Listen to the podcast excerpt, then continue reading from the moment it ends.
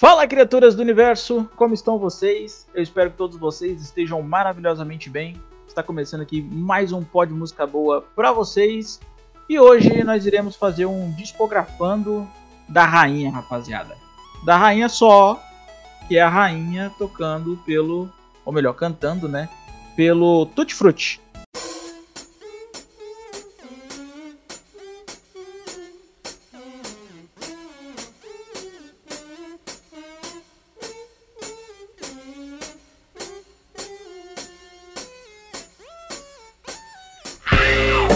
Rapaziada, todos vocês já conhecem ou já estão cansados de saber quem é a Rita Lee.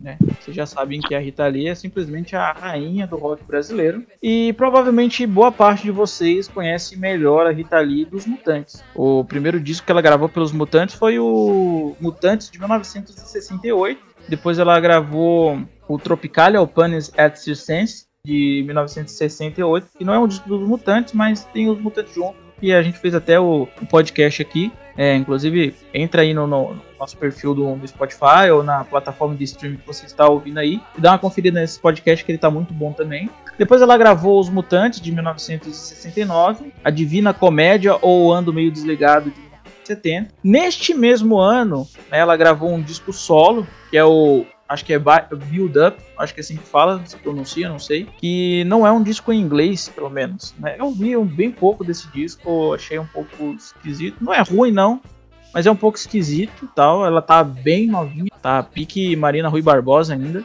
Mas ela não saiu dos Mutantes, tá? Em 1970. Ela gravou esse disco solo, mas ela continuou nos Mutantes. Tanto é que em 1971 ela gravou o Jardim Elétrico, e em 1972, que foi o último ano dela pelos Mutantes, ela gravou Mutantes e seus cometas no país dos Bauretes. Aí depois disso teve aquela treta lá, que os Mutantes meio que expulsou ela, porque queria fazer uma coisa meio progressiva, meio não, literalmente progressiva, e ela não queria ir pro progressivo, ela queria fazer algo que os Mutantes já fazia há muito tempo, que os Mutantes não era progressivo, que era uma banda de, de tropicalismo, é, então, enfim, os mutantes acabou chutando ela e acredite ou não, rapaziada. Muita gente acha que foi um erro os mutantes ter feito isso, que já deveria ter acontecido essa separação, mas acredite ou não, foi uma coisa muito boa, né? Porque depois que ela saiu, os mutantes fez um disco bom, que a gente também já fez o podcast aqui, que é o Tudo Foi Feito pelo Sol. Tem o do A ao Z também, que é outro disco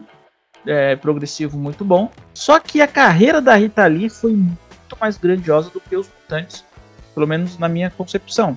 Porque no ano de 1973, ele, ela lançou um disco não oficial junto com a Lúcia Tambu, eu acho que é esse o nome dela, é, que foi o Celebrinas do Éden. Esse disco é maravilhoso, cara. Ele é simplesmente lindo. E a banda de apoio que tocou nesse disco foi Tutti Frutti, foi justamente Tutti Frutti. Então, o Celebrinas do Éden, né, que era tipo, é, era uma parceria da Rita Lee com a Lúcia, a Lucinha Tambu, é, foi o embrião Tutti Frutti, né? A Lucinha já conhecia o Tutti Frutti, ela andava com os caras e tudo mais, mas não fazia parte da banda. E graças a esse disco que não foi lançado oficialmente, né? Você só encontra aí no YouTube da Vit, nem mais no Spotify, infelizmente.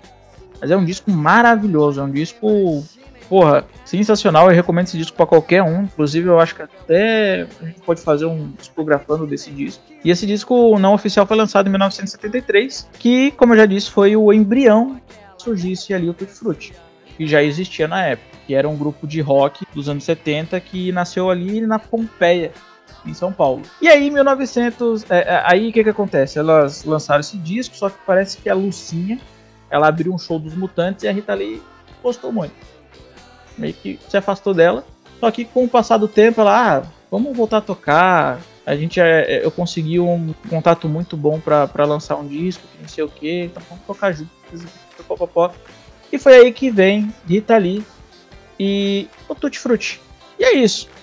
O resto é história. Vocês querem contar mais alguma curiosidade, alguma coisa assim do tipo, antes da gente partir pro disco a disco? Não, você já disse tudo, mano. É, tá suave, é melhor a gente focar nos discos. Então é isso aí.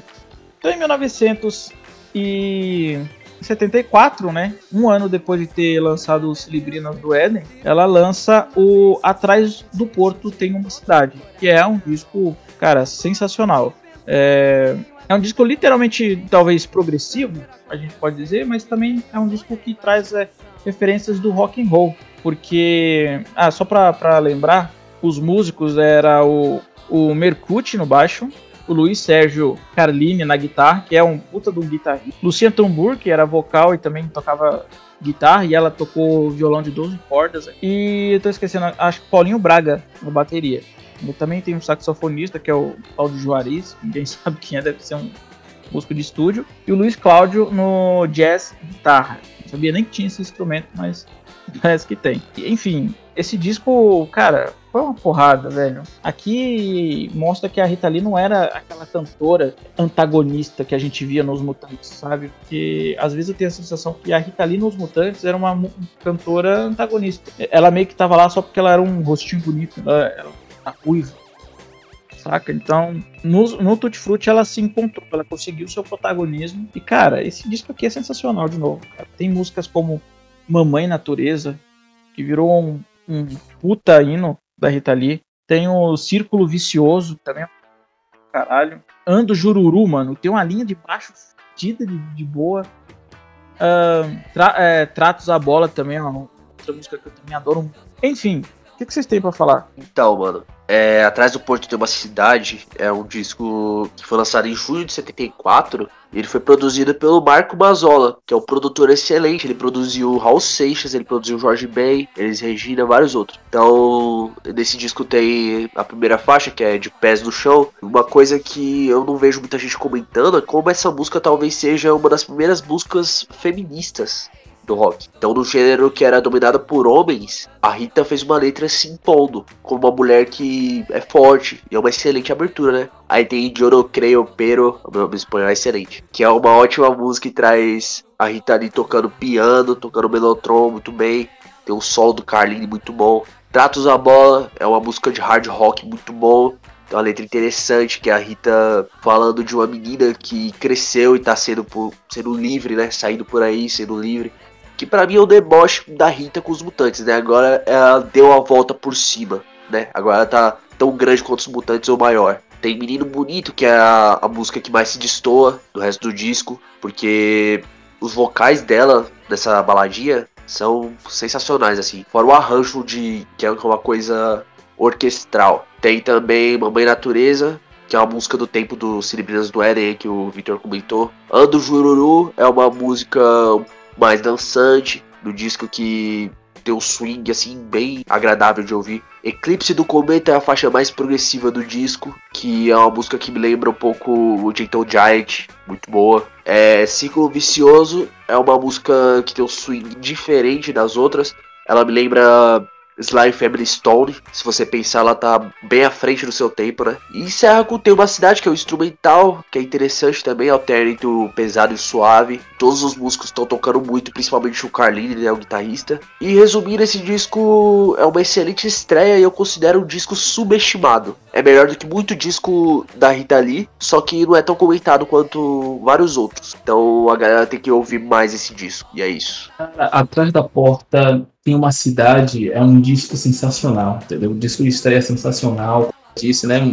Insubestimado, não se fala muito. Quando você pensa em Rita Frutti, o pessoal fala mais do fruto proibido e tal. Se resume apenas a, a fruto proibido, mas tem que. Mas o pessoal tem que dar uma chance para o anterior. Se não fosse pelo anterior, não teríamos o fruto proibido. Talvez sim, talvez não, mas eu acredito que não teríamos porque esse disco de estreia ele foi fundamental para que para que a banda desse certo com o projeto, né? Nós temos aqui, nós temos aqui uma diversidade de, sons, temos hard rock, estilo glam influenciado pelo David Bowie, pelo T-Rex, né? Você vê também muitos flirts com, funk em Jururu e Cinco Vicioso. Você vê até influências progressivas do Eclipse do Cometa e Tem uma Cidade. Mas, no geral, os melhores momentos desse disco, para mim, é, é de pé no chão e não é natureza, né? Uma natureza, como a gente falou, virou uma marca registrada da banda, né?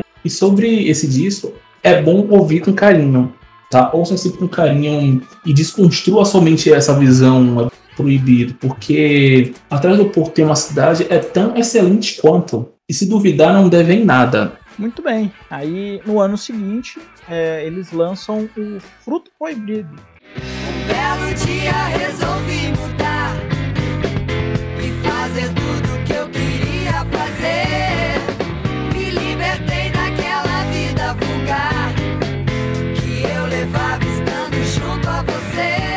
É um disco que muitos consideram um disco de hard rock, porque ele é um pouquinho só mais pesado do que o Atrás do Porto, e também marca um clássico assim absoluto da Rita Lee, que é a música Ovelha Negra. Toda mãe já cantou essa música. E o bom brasileiro deve conhecer a música Ovelha Negra, que é a composição 100% da Rita Lee. Tem esse tal de rock and roll também, que é, é muito bom, é uma composição da Rita Lee com Paulo Coelho. Paulo Coelho sempre, sempre ali, né? Com os melhores músicos do Brasil, né? Impressionante. Tem também é, o Fruto Proibido, da composição da Rita Lee. É, Dance para Não Dançar, que abre a música ali com, com teclado, que eu acho que também quem toca é a Rita Lee. Provando que a Rita Lee podia sim aprender a tocar um, um instrumento, né? E que é uma das coisas que o pessoal do Mutantes alegou, né? Que, ah, agora todos os músicos têm que saber tocar instrumento, e você não sabe, tá aí, tocando piano, tocando molotron, tocando a porra toda aí, mostrando ser uma não só cantora capaz e eficiente, como também uma instrumentista, né? Agora só falta você, que também foi uma outra grandíssima música. Todo bom brasileiro que se preze conhece, que é uma composição do Luiz Sérgio Car Carlini com a Rita Lee. Enfim, esse disco muitas pessoas julgam ser melhor do que o Atrás do Corpo. Eu ainda fico um pouquinho assim com, com o primeiro disco, né? Com Atrás do Corpo. Mas esse disco aqui também ele é maravilhoso. Ele tem até influência de, de glam rock, né? Porque uh, os, mutan os mutantes não, o Tutti Frutti tava naquela vibe de, de, de, usar muito colorido, aquela coisa mais extravagante. Você pode pegar muito vídeo, inclusive, é, da Rita Lee com o Tutti Frutti é, fazendo shows com ela vestida com uma roupa amarela brilhante, cara vestido com roupa colorida, aquela vibe que meio David Bowie, tá ligado? Enfim, é, é, um ótimo disco também, cara. Eu, eu, gosto muito desse disco. E é também o preferido do, dos músicos, né? O Luiz, o Marcucci, todos eles adoravam muito esse disco. Uh, eu não sei se nesse disco a, a Lucinha ainda tava, porque eu não, não lembro. É, e na verdade eu nem achei o motivo da saída dela e eu não sei quando ela saiu. É, então não sei se ela toca nesse disco aqui em especial também. Mas enfim, que, que vocês acham desse disco, rapaziada? Mano, o Fruto Proibido, né, como você falou, lançado em julho de 75, ele foi gravado no Estúdio Eldorado, aqui em São Paulo. E eu entendo como uma fusão ainda mais clara entre o hard rock e o rock progressivo. E é interessante que o livro da Rita Lee, ela fala que eles entregaram outro disco pra gravadora antes desse. E o disco, eles perceberam que não ia rolar porque eles estavam muito loucos, mano. Eles entregaram um disco muito maluco, então eles tiveram que refazer. Então vamos para as músicas. É, tem Dançar para Não Dançar, que é uma ótima abertura. Agora só falta Você Nem Se Fala, né? Outra música que é um hino feminista, o que mostra como que a Rita estava à frente do seu tempo, além da guitarra fodona ali do Carline. Cartão Postal é uma parceria da Rita Lee e o Paulo Coelho. Uma música meio blues rock ali, com os backing vocals muito bons e o solo de guitarra muito bonito. Fruto Proibido é uma faixa rock and roll pra caralho, né? Esse tal de rock and roll é um clássico do rock, acho que até a Pete regravou depois. E é uma letra ótima, outra parceria com o Paulo Coelho, falando da percepção da, das pessoas, principalmente do, dos pais mais conservadores da época, sobre o rock and roll. E além de ter um saxofone maravilhoso de ninguém nada, nada menos do que Manito. Manito do Som Nosso de Cada Dia, que coincidentemente a gente gravou um episódio no mesmo dia, né? O Toque é uma outra parceria com, da Rita com o Paulo Coelho. Paulo Coelho, nessa época, só tinha escrito músicas pro Raul Seixas, com o Raul Seixas. Então aqui ele tá saindo dessa parceria, escrevendo letra com outras pessoas, né? E é uma música progressiva pra caramba, influência ali do King Crimson, do Yes. Pirataria é outro rock and roll direto ao ponto, sem massagem. O Manito toca flauta nessa música. Luz del Fuego é outra faixa que eu encaixo como uma faixa feminista e é uma homenagem a Dora Vivacqua, que era uma dançarina brasileira que é o ídolo da luta feminista e o vulgo dela era Luz del Fuego. E é uma puta música, uma das minhas favoritas. E encerra com Ovelha Negra, que é a mais conhecida do disco. E não é pra menos, é uma música muito bonita e sem palavras, mano. Clássico do rock nacional, o solo do Carlini nessa música no final é bagulho hipnótico. E concluindo, é um disco que evoluiu as ideias apresentadas no primeiro disco. E pra mim eu já adianto que pra, é, é o melhor disco que a Rita Lee já fez. E é um dos melhores discos de rock and roll brasileiro dos anos 80, dos anos 80 não, anos 70. É um dos melhores. Se não o melhor. É, falando de rock and roll mesmo, certo? É um disco bem mais produzido do que o primeiro, bem gravado, composições maravilhosas. E eu amo esse disco, mano.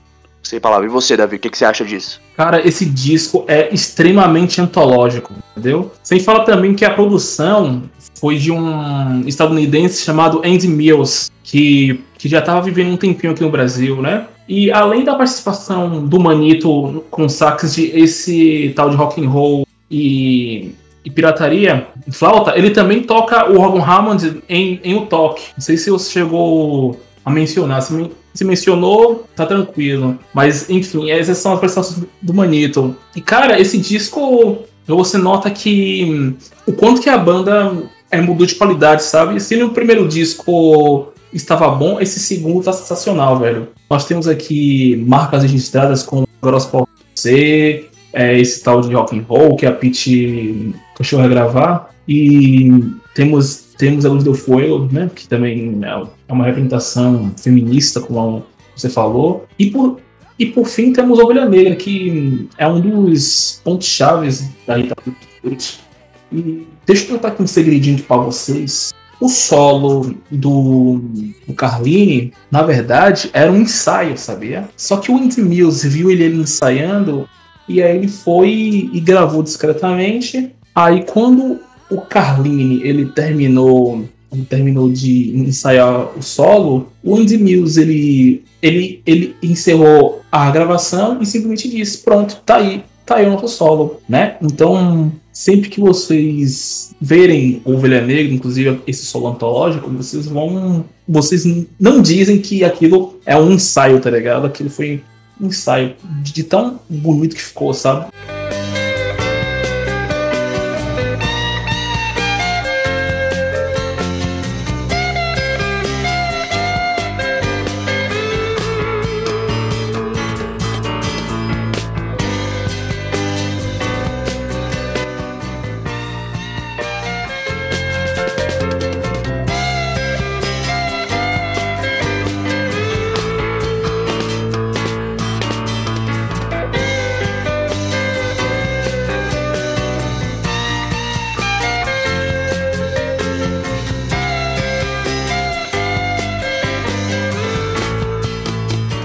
Então é isso, caras. Esse é o disco que veio de uma leva sensacional do ano de 1965. Aí, em, no ano seguinte, né, em junho, eles sempre parece que é um ponto operante deles. Eles gostavam muito de lançar ali no meio do ano disco.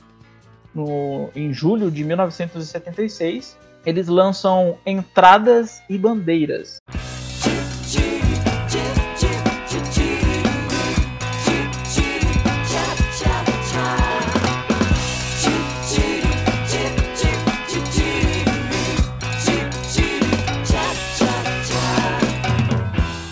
Que é o quinto álbum de estúdio da Rita Lee e o terceiro com a banda Tutti Frutti, né?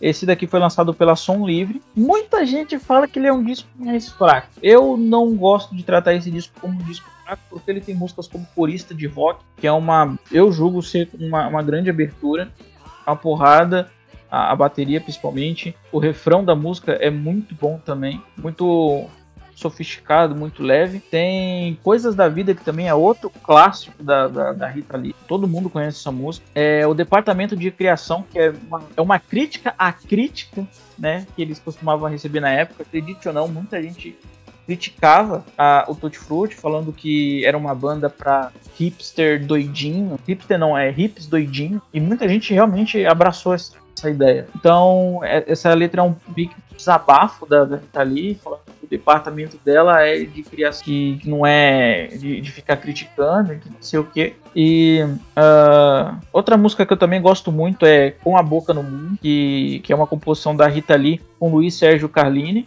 Aí tem o, o Marcucci também. Tem o Bruxa Amarela, que não é uma composição da Rita Lee, e sim do Raul Seixas, né, com o Paulo Coelho. É, eu até estranhei, eu falei, nossa, a música é muito Raul Seixas. E quando eu fui ver, a composição era do Raul Seixas, que é aquela coisa meio meio cowboy, sabe? É meio lembra muito Cowboy Fora da Lei, essa música Bruxa Amarela. E tem o o Troca Toca, também é uma outra música que eu gosto muito como encerramento. Enfim, é um disco que eu, consigo, eu considero muito é, superestimado. Subestimado, novamente. Eu não sei porque que eu tento falar as duas palavras, porque eu sempre troco. É um disco muito sub, é, subestimado. Gosto muito dele. Para mim tá no mesmo nível que Fruto Proibido ali. E vocês, o que, vocês acham desse disco? Mano, o Entradas e Bandeiras, né? Como você falou, foi lançado em julho de 76. E ele é produzido pelo Pera Schmidt, que ele produziu os snags do Sou Nosso de Cada Dia, produziu Titãs, produziu Traje, Camisa de Vênus, várias paradas. E como você falou, é o disco mais subestimado do grupo. Eu acho que é mais subestimado do que o disco de estreia. E eu acho que isso acontece porque ele não é inovador. É basicamente a mesma fita do Fruto Proibido. Só que quem diz que isso é ruim? Pelo contrário, mano. Se o Fruto Proibido é bom pra caralho, o Entradas e Bandeiras, por ser a mesma fita, é um descasso. Certo? Então, corista de rock, solos agressivos do Carlini, solos Lady Babel é uma faixa para se mostrar que é, você mostra essa música para aquela pessoa que conhece só a Rita Lee, trilha sonora de novela. Certo? É bem diferente do que a Rita viria a ser mais pra frente. O Coisas da Vida, que eu entendo. Eu entendo coisas da vida como Ovelha Negra que não teve o mesmo sucesso.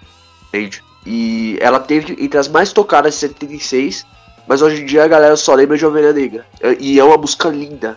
100% composição de Rita Lee. Bruxa Amarela, como você falou, composição de Raul Seixas e Paulo Coelho. Só que uma coisa que você não falou que eu acho interessante destacar, a semelhança entre essa música e a música Up do Raul Seixas é muito grande. Ele fez um alto plágio ali, ele deve ter pensado, ah, escrevi a música ali pra Rita Lee, vou reaproveitar aqui no meu disco. Então se vocês ouvirem Bruxa Amarela e Up do Raul Seixas, vocês vão perceber que as duas são a mesma fita. Country Rock. Departamento de Criação volta pro rock and roll, duas músicas atrás, né? E aqui eu destaco os gritos da Rita. E ela fala que vai dar o trabalho pra crítica, justamente porque Fruto Proibido tomou muita crítica da mídia, principalmente da Globo, certo? Então, essa música é uma resposta a tudo isso. Super estafa, tem os solos ácidos assim do Carlinhos. Com a boca no mundo, sempre me lembrou a música Sweet Jane do Velvet Underground. Não sei se vocês conhecem essa banda. É uma banda bem, bem importante ali dos anos 60. Sempre me lembra essa música. Acho que é uma inspiração. Eu gosto bastante dessa música porque ela tá à frente do tempo dela. Ela é um funk meio sensual, né? É uma das minhas favoritas, mano. Com a boca no mundo é muito boa. Posso contar comigo? É outra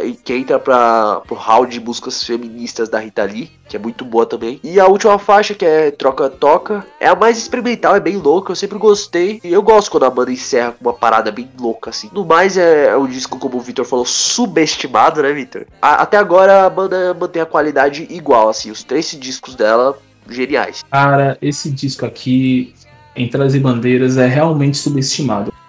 E criminosamente subestimado, velho, porque ele é uma continuação bastante fiel do Fruto Proibido, entendeu? Então ele poderia ter tido mais valorização, né? Você vê aqui que temos uma parceria constante do, do Paulo Coelho com a Rita Lee, né? Temos a, a Bruxa Amarela, que é a música do Raul Seixas com o Paulo Coelho. É, não só da Rita Lee, né? Posso dizer da banda. Tem Super Staff que ele também co-compôs junto com Posso Contar Comigo. Né? Mas um dos destaques, assim, de fato, que a gente pode ver é o Corista de Rock e Coisas da Vida. Inclusive, se vocês não sabem, o Coisas da Vida foi uma das músicas mais tocadas aqui no Brasil nesse mesmo ano, 1966, né? Ficou na, ficou na posição 60, se, se não me engano, né? E, e cara, assim, você vê que a banda continua com um som consistente, a qualidade de som também continua consistente, né? E você vê que o disco, sem sombra de dúvidas, ele pode ser considerado um grande disco da leva de 76, sim, tanto nacional quanto internacional, porque ele é um disco sensacional, sabe? As pessoas também deveriam dar atenção a ele, sabe? Até mesmo como uma continuação do Fruto Proibido, que também tem uma força imensa. Aí, vamos falar do último disco da Rita, do do Tutti Frutti com a Rita Lee, que é o Babilônia, que foi lançado dessa vez em abril de 1978 e é um disco considerado mais pop.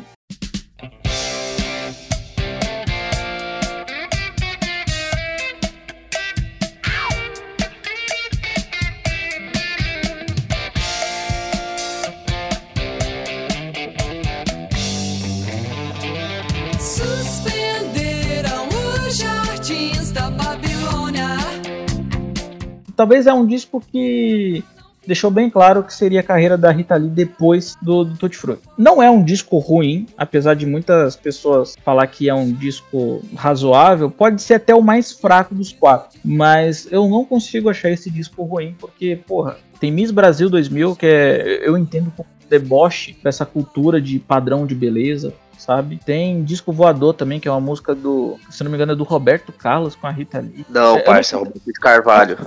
É isso mesmo? Ou eu entendi errado? Roberto de Carvalho. Ah, o marido dela. Roberto Carlos. Tem o. Agora é moda que tem ali uma pegada meio de baião no meio da música. Tá um pouco esquisitinha.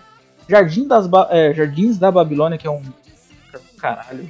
Posição da Rita Lee com o Mercuti. É, Sem Cerimônias também é uma música que eu gosto bastante. É a composição da Rita Lee com Carline. Modinha, que descobri uma curiosidade hoje com o Luan, ele vai falar E que loucura, que, que é uma música muito boa também. Que é composição só do, do Carline. Não é a música da Rita Lee, talvez isso explica por que que ela é reprisada no próximo disco, né? Sem a Rita Lee, mas com o Simbas, que a gente também vai falar daqui a pouco. Ahn, é como eu disse, não é um, um disco, na minha concepção, ruim. Para alguns críticos, é, é um álbum extremamente diferente. Eu acho que o povo queria muito um Fruto Proibido 2, eu não sei. Mas, enfim, esse disco ele acaba marcando o- uma passagem, porra, foi muito gloriosa da, da Rita Lee pelo Tutti Frutti, até eu considero até mais do que pelos Mutantes. E, enfim, o que, vocês têm pra falar sobre? Mano, o Babilônia, nas gravações, ele já previa seria o último disco da banda com essa formação. Porque a Rita e o Carlinhos, eles não paravam de brigar, mano. Mas o resultado foi um disco que, pra mim, mano, é muito bom. Então, por exemplo, Miss Brasil 2000, música dançante, o Roberto mandando muito bem no,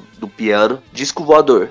Primeira parceria da Rita com Roberto de Carvalho, que viria a ser o marido dela. É uma balada bem bacana. E eu acho que a, a Rita passou a ser essa coisa, a engrenar por um caminho mais pop, mais comercial, depois que ela conhece Roberto de Carvalho. Eu tenho essa teoria. Mas enfim, tem Agora é Moda, tem um som que me lembra muito o som nosso de cada dia. É outra faixa que é bem dançante, uma letra que critica certas atitudes do brasileiro, esse brasileiro conservador, né? Pra mim, essa é a melhor música do disco. Né? Agora é moda. Jardins da Babilônia é uma das primeiras músicas que eu conheci da banda. É muito legal que lembra bastante esse tal de rock and roll. O Futuro me absolve. Eu acho uma faixa meio chata. Eu não sou muito fã dessa música. Sem cerimônia é a única parceria da Rita com o Carline, o disco todo. Eu acho que é por isso que Acho que tem a ver com as brigas né, que eles estavam tendo, que eu mencionei. Que loucura. É, como o Victor falou, a música só do Carline. É o rock roll é, dos moldes de Fruto Proibido. Parece até Agora Só Faltou Você.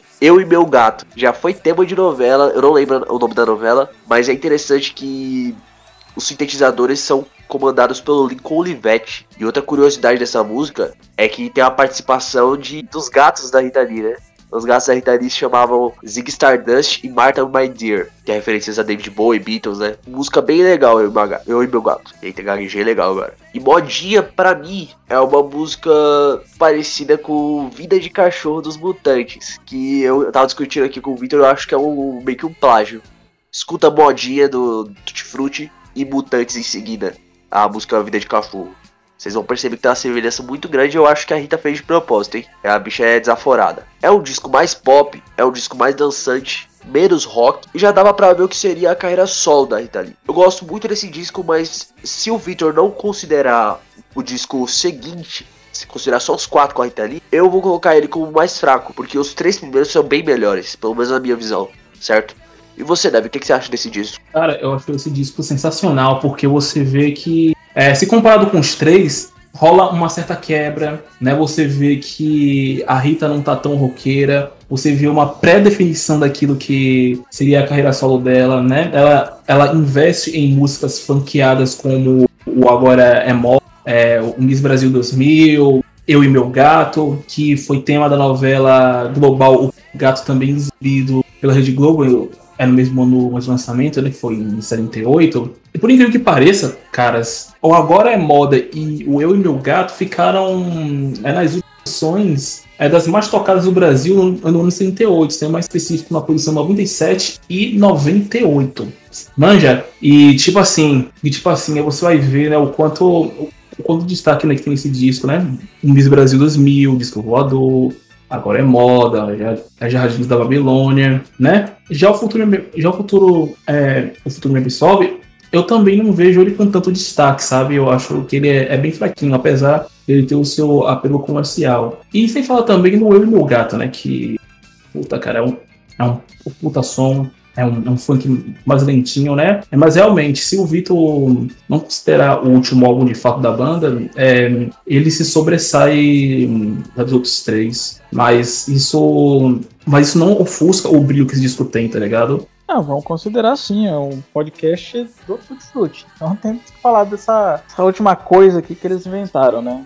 Bom, só pra, pra falar qual novela, caso alguém esteja curioso para saber, é O Pulo do Gato, o nome da novela da TV Globo de 1978, eu acho. Depois disso, rapaziada, eu não sei o que, que aconteceu, eu nem sabia que tinha é, brigas dentro do, do Tutti Frutti, eu descobri pelo Luan agora, enquanto a gente... E... porque assim, todo o documentário que eu vi, é, Tutti Frutti parecia ser uma banda muito unida, eles sempre andavam que um ia, os outros iam também, estavam bem unidos, pelo menos no começo. Tanto que eu não faço a menor ideia do que porque a Lucinha ter saído, logo depois do primeiro disco, ou do segundo, não sei. E depois a Rita Lee sai, por conta do, dos excessos de brigas e tudo mais. Ela lançou sua carreira solo, e depois eu vou complementar aqui para esses discos. Mas o, o Tutti Frutti continuou, né? Em agosto, novamente ele depois do meio do ano, o meio do ano de 80, dois anos depois, né? É um disco bem rock and roll, cara, bem hard rock, mas ah, é difícil, cara, porque assim, eles chamam um Simba. Vocês estão ligados? O Simba lá do Casa das Máquinas, né? Então, é, ele tá aqui. Ele tá cantando esse disco e, tipo, abre muito bem o disco. Um, que loucura, de novo. Que tocou no. no que, que tá no Babilônia. Por alguma razão eles colocaram de novo. E ficou muito bom, cara, na voz do, do Simbas. Ficou muito bom. O Simbas é um puta do cantor, né? O problema é o temperamento do cara. Mas ele é um puta de um cantor, a versão que loucura que ele canta ficou do caralho. Só que o restante das músicas, cara. Ah, não dá. Não dá. Eu, particularmente, eu não gostei. É... A gravadora também parece que é outra. É produzido por, pelo Marco Antônio Galvão. Não, não desceu, não, cara. Não desceu esse disco. O que vocês acham desse disco? Mano, quando uma forte integrante como a Rita Lee sai de uma banda, é óbvio que o que vem depois sempre vai ser julgado e vai ser mal julgado, né? Na maioria das vezes. Então, tem até pessoas que nem se dão o trabalho de ouvir esse disco. Mesmo assim, o Carlinhos assumiu a banda, seguiu em frente gravou um disco. Então, o mano recrutou o Simas, que era do Casa das Máquinas, que já ganhou discografando aqui. E o resultado dessa união foi um disco mais rock and roll. Praticamente não tem nada de progressivo, nada de psicodélico, funk, nada. É rock and roll direto. Então tem uma coisa muito parecida com o Casa de Rock do Casa das Máquinas. Só que não tão bom assim. Influência Rolling Stones, influência Led Zeppelin, essas paradas. Não é ruim. Eu, eu não detestei o álbum. Mas é uma parada que você não quer ouvir. Certo? É um disco que você não quer ouvir de novo quando você termina. Mas para mim, a pior coisa desse disco é, um, é a versão bônus que lançaram, que tem um cover do País Tropical de George Ben. Você está ligado que eu sou muito fã do George Ben, né, mano? Então, é óbvio que eu vou ser muito chato com o bagulho de cover, e esse cover simplesmente não ficou legal. Não gostei nem um pouco. No geral, é, é um disco fraco. Não é ruim, mas é fraco. Entende? Então, é um disco sem hits então, se você quiser ouvir, não convém você ouvir uma música só. Ouve o disco todo. Tem aí na íntegra do, do YouTube, certo? Você não vai achar em Deezer, não vai achar em Spotify, mas procura aí no, no YouTube que você acha. Serve como uma curiosidade pra você ouvir os cinco discos, mas definitivamente é o mais fraco eles não conseguiram vingar muito bem sem a Rita Lee. Então, sobre esse disco, a parada é a seguinte, velho. Esse disco é para quem quer descobrir como o Tutti Frutti ficou sem Rita Lee. Obviamente, não é um disco pavoroso, não é um disco É que vai de mal a pior, entendeu? Mas não é, não, mas não é um, um disco forte, entendeu? É como é como se a Rita Lee tivesse toda tivesse toda a força, tá ligado? Tivesse toda a força é, em cima da banda, e, e, quando ela sai, essa força fica extremamente reduzida. E. Sinceramente, cara, eu, eu, eu não sei se eu, se eu tô ficando chato pra caralho ou se eu realmente essa vibe roqueira, mas é um disco que assim, não me apetece, né? O Luan falou das faixas bônus que tem, que por sinal eu não me eu não me interessei em ouvir, eu me limitei apenas a, a, ouvir a versão, a versão original do disco, né? Não é um disco ruim, mas eu considero como chato, entendeu? É, é chato. Eu acho que eu acho que a festa acabou em 78 quando a Rita saiu. É isso. É, é triste, né? Tipo, porque depois disso eles não lançaram mais absolutamente nada simplesmente se dissolveram. E é triste porque, tipo, eles são, sem sombra de dúvida, uma das maiores bandas de rock, até talvez mesmo das máquinas, sabe? Por tudo, por toda a genialidade dos três juntos. Mas a Rita Lee foi uma peça fundamental para eles chegarem onde chegaram, né? Graças às composições de Rita Lee. Então, sem a composição de Rita Lee, eles eram só bons músicos. Coisa que não acontece, por exemplo, vou dar um exemplo aqui que eu acho que talvez vocês não se ligaram. Som Imaginário. O Som Imaginário foi, é, por muito tempo, uma banda de apoio do Milton Nascimento. Então, tipo, com o Milton Nascimento, eles eram excepcionais. Quando eles decidiram lançar um disco independente, que se eu não me engano foi o. Foi Matança de Porco ou foi Som Imaginário mesmo? Foi Som Imaginário. Matança de Porco acho que é o último. São três discos. Ou mais, não lembro. Mas são discos ótimos. São discos muito bons. Sem o Milton Nascimento. Então, tipo, o que aconteceu com, com eles não aconteceu, infelizmente, aí com o Imaginário.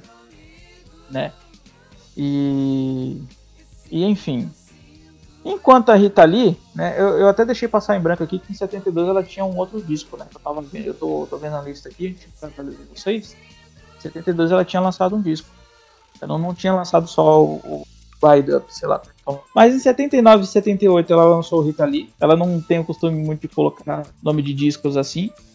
Mas esse Rita Lee de 79 ele é ótimo, gosto muito dele. E o Rita Lee de 80 também ele é muito bom. Agora o Saúde de 81, aí ela se jogou pro pop de vez. O 82 que tem uma capa bem brega, né, que é Rita Lee Roberto de Carvalho. Eu ouvi ele, eu achei ele esquisito. Tem o Baila Comigo de 83, Bombom também é de 83. Esses discos eu não cheguei a ouvir ainda. O único que eu realmente ouvi Deixa eu ver aqui. Balacobaco de 2003. Esse disco eu ouvi porque tem até música do daquele humorista lá que trabalha na praça. Sempre esqueci um diligente. É o Moacir Franco, que é o Tudo Vira Bosta. Foi tema de Mandela e tudo. E, enfim, ela lançou disco pra caralho depois disso. Até o último que ela lançou, de estúdio mesmo, foi o Reza, de 2012. Por isso é isso, rapaziada. Vocês querem implementar não, não, tá suave. Luan? É, acho que a gente já falou bastante do, dos discos, já deu pra galera ter uma boa noção do que foi o Ritalito de Fruit. Tá tudo certo. Então é isso aí, rapaziada. A gente vai ficando por aqui. Hoje a gente, ó, quebrou o recorde, hein? Acho que a gente grava toda semana, mas a gente gravou quatro. Porrada só, hein? E então, olha o esforço que a gente tá fazendo para trazer conteúdo musical de qualidade para vocês. Então, dá aquela ajuda pra gente, compartilha a gente nas redes sociais, Instagram, no Twitter, no WhatsApp, tudo quanto é canto aí para ajudar a gente a crescer, porque é um trabalho muito legal que a gente faz. Né? A gente está falando sobre música, trazendo um pouco da cultura do Brasil, de outros países também. Então é isso aí. A gente vai ficando por aqui. Um forte abraço a todos vocês. Até o sábado que vem. Falou! Galera, até a próxima. Tchau, tchau. Falou, galera. Forte e sincero abraço. É nóis. Ah!